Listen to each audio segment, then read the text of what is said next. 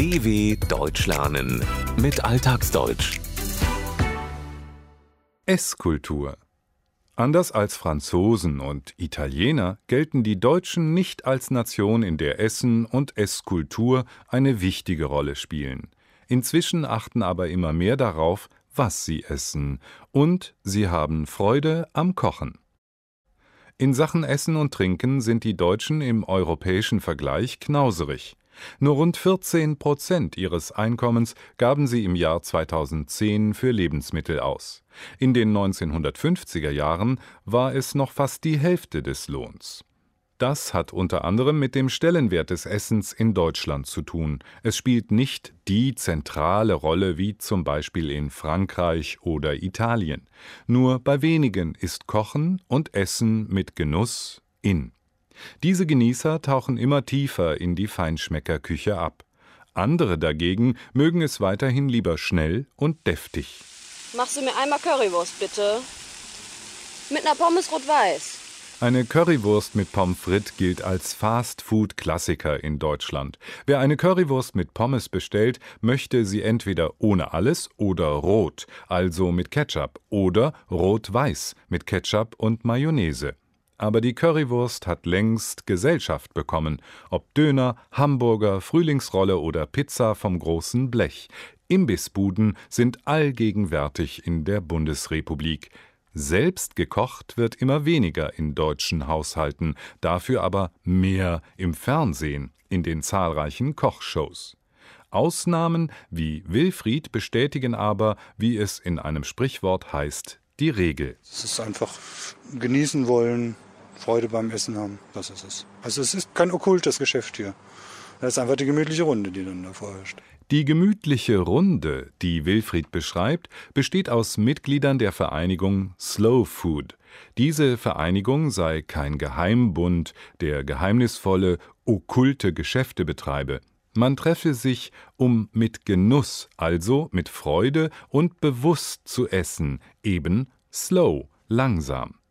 Der Begriff ist als Gegensatz zum Fastfood zu verstehen, dem schnellen Essen am Imbissstand oder unterwegs. Etwa 10.000 Mitglieder hat die Vereinigung allein in Deutschland. Für die regelmäßigen Treffen der Lokalgruppe, der sogenannten Convivie, stellt Ferdinand, selbst langjähriges Slowfood-Mitglied, den Gleichgesinnten auch gerne seine Räumlichkeiten zur Verfügung. Bin mehr oder weniger auf dem Land auch groß geworden und habe noch im Hinterkopf zumindest fast auf der Zunge, wie eine richtige Milch schmeckt und keine aus der Tüte.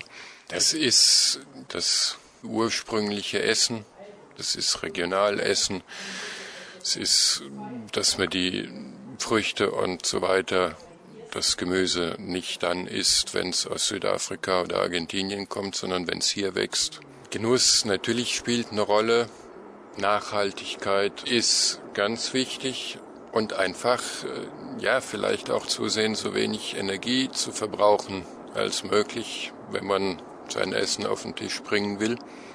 Und da gehört halt dazu, dass die Erdbeeren nicht aus äh, Spanien, Südafrika oder sonst woher kommen.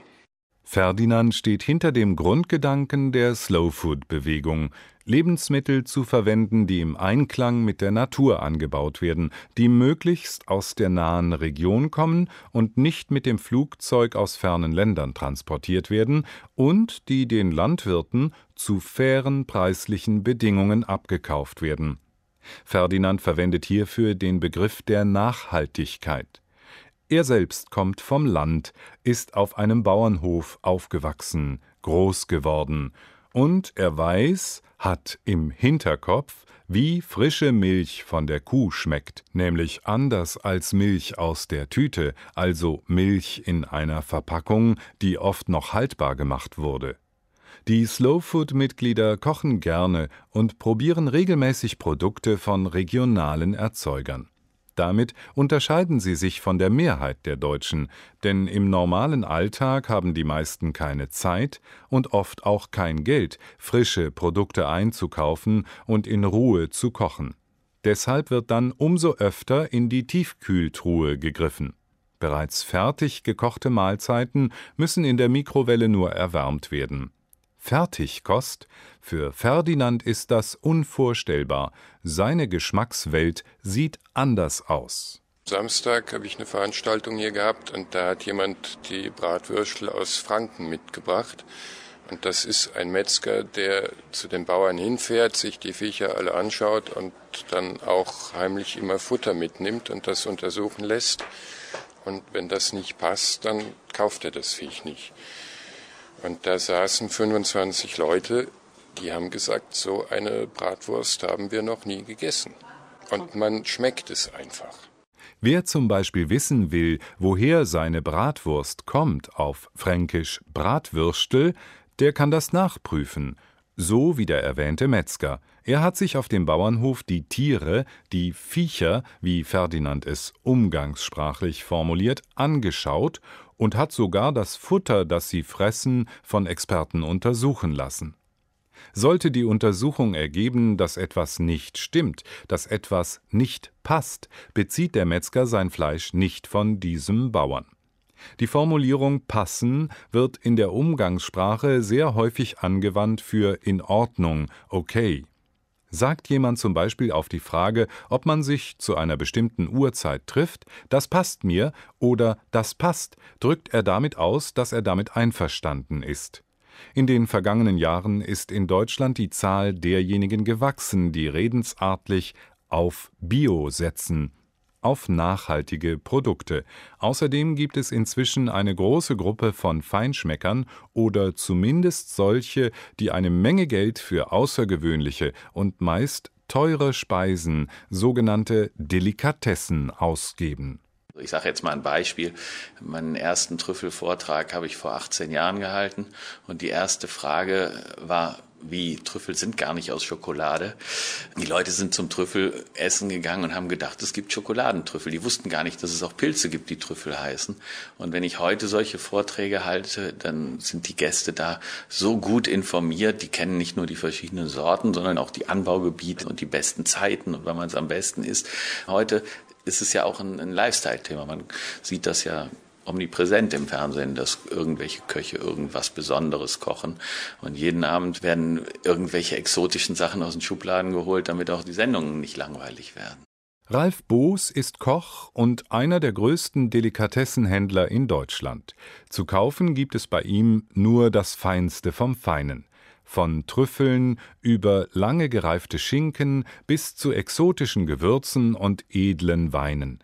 Für ihn als Experten war immer klar, was eine Trüffel ist. Für manche Besucher seiner Vorträge war das Anfang der 2000er Jahre noch nicht so. Sie dachten, dass es sich um Pralinen aus Schokolade mit demselben Namen handelt. Beide Trüffel haben aber außer dem Namen gar nichts miteinander zu tun.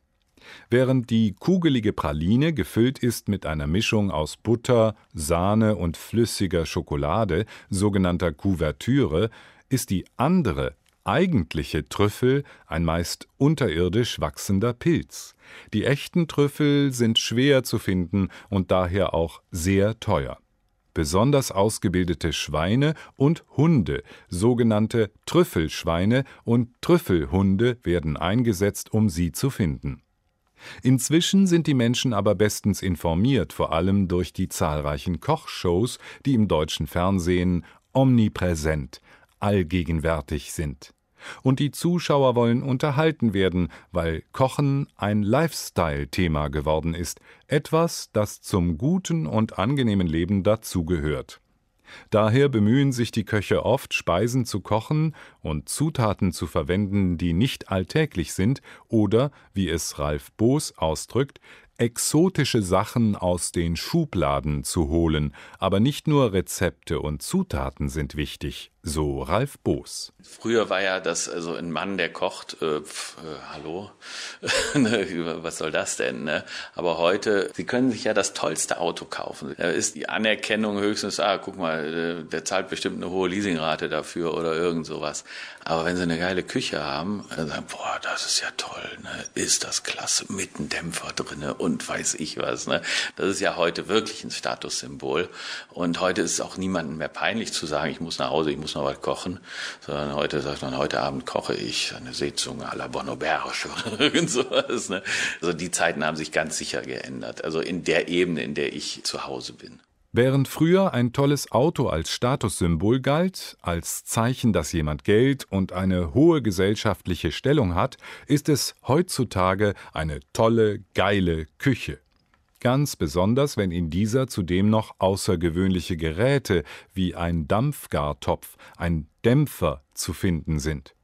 Fährt jemand dagegen jetzt mit einem teuren Auto durch die Gegend, bewegt das niemanden mehr so richtig. Es wird nur davon ausgegangen, dass diese Person sich zumindest die hohen monatlichen Raten für das Leasing, eine Art Mietkauf, leisten kann, sagt Ralf Boos. Die Einstellung gegenüber männlichen Statussymbolen habe sich geändert, sagt Ralf Boos. Kochende Männer seien sich der Bewunderung der anderen sicher, zumindest in dem Teil der Gesellschaft, in der Ebene, in der er sich aufhalte. In Deutschland wächst die Zahl der Feinschmecker ebenso wie der Bereich derjenigen, die weiter auf billig und schnell setzen. Nur die sogenannte gutbürgerliche Küche mit ihren traditionellen Gerichten wie Rouladen oder Sauerkraut und Würstchen ist fast ausgestorben. Aber es gibt Hoffnung, sagt Ralf Boos. Einige Spitzenköche hätten nämlich zum Beispiel die gute alte Roulade wieder auf ihre Speisekarte gesetzt. dw.com/alltagsdeutsch